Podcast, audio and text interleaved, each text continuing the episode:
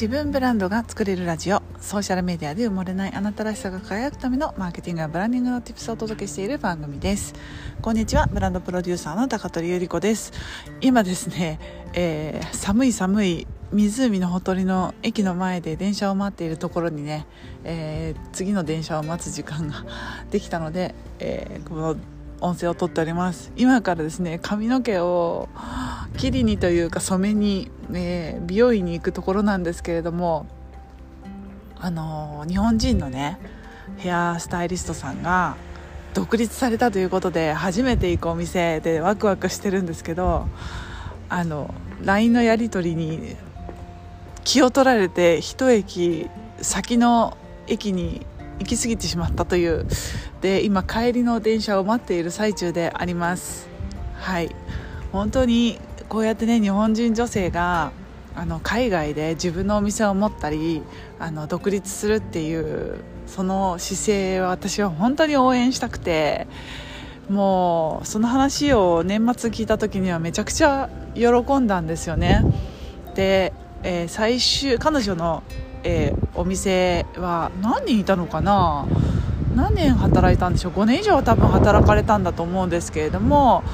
えー、店長さんまでされてで最終的には独立をするという道を選んであの自分のお店を見つけて自分の好きな色にね、お店の壁を塗って、えー、準備をしているっていうところまで話を聞いていたんですが今日初めて行くのにワクワクしております。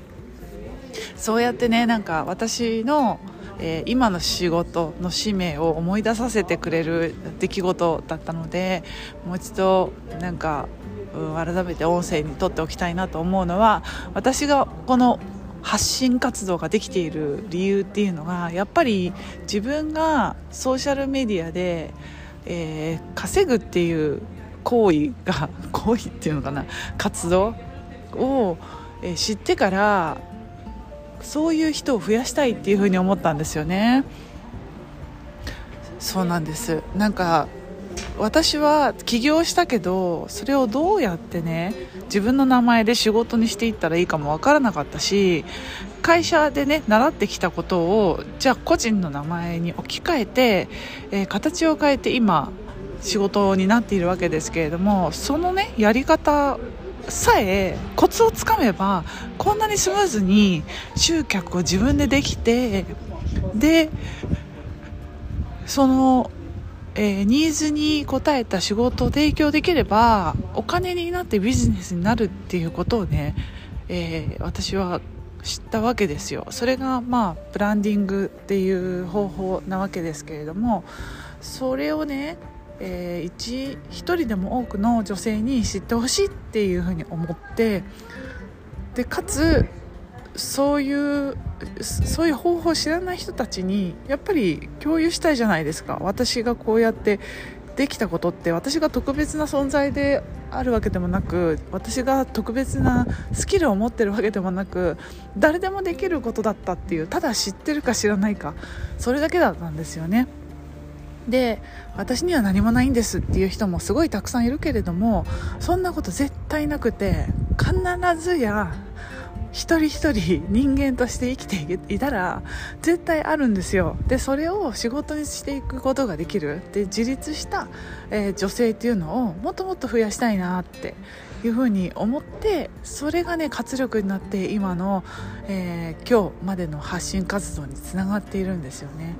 だからそれをなんか思い出させてくれる出来事が今回の、えー、このヘアスタイリストさんの独立のお話でした、まあね、彼女は別に私がこうやって、え発信していることは口で言ってるけれども別にそれを参考にしてるわけでも全然ないけれどもなんか髪の毛切ったり染めてる最中にちょこちょこっとねあの今度新しい、えー、お店の看板とロゴを作ったんですけどどう思いますか？とかね意見を聞いてくれたりとかするようになって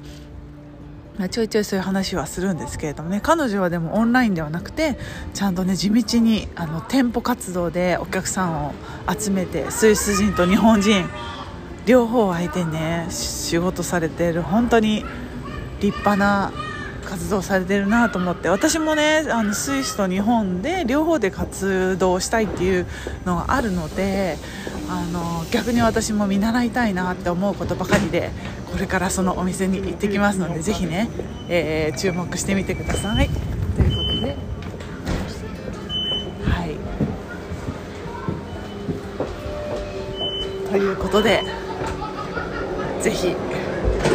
えー、インスタかなんかでねまたその模様や写真はお送りしようかなと思ってますのでもしよかったら見てみてください。ちょっと短くなっちゃった。電車がすぐ来ちゃったんで、はい、また続き楽しみにしていてください。それではまた次の音声でお会いしましょう。またね。チュース。